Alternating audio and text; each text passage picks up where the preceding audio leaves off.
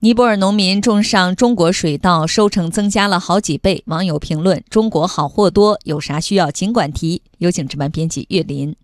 最近，由杂交水稻之父袁隆平院士团队培育的超级杂交水稻亩产量在河北邯郸刷新了历史记录。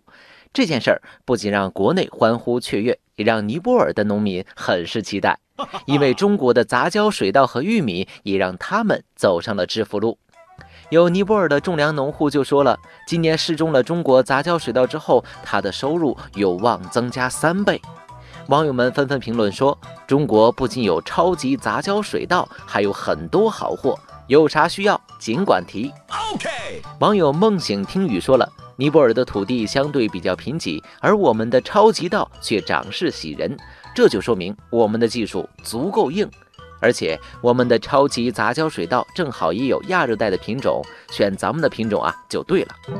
网友挑战不息说了，这么多年中国水稻真是寄托了我们的科技创新样本，让我们看到了科技强国的自信呢。网友晨晨说了，科技是国之利器，国家赖之以强，人民生活赖之以好，强起来的中国应该且必须有强大的科技。网友们纷纷点赞的同时，很多网友表示，开放的中国正在为世界贡献着自己的力量。网友轩轩说了，看到照片里那位种粮农户的笑容，感觉特别欣慰，有一种助人为乐的满足感。网友陈如说了，超级杂交水稻这项技术可不是说研究就能研究出来的，这里面有科研人员大量的心血，让宝贵的技术走出国门，助力世界发展，正是大国担当的体现。网友欧德评论说：“国货自强了，中国的高速发展不仅仅是数量的增加，更是质量的提升。”网友暖暖说：“为科技人员点赞，为中国点赞。”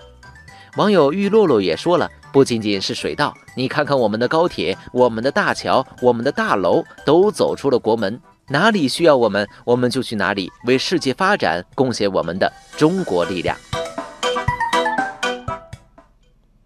欢迎大家关注微信公众号“弹幕财经”，把您感兴趣的话题推荐给我们，或者发表您的观点，参与留言互动，我们将选择有价值、有意思的内容在节目中播出。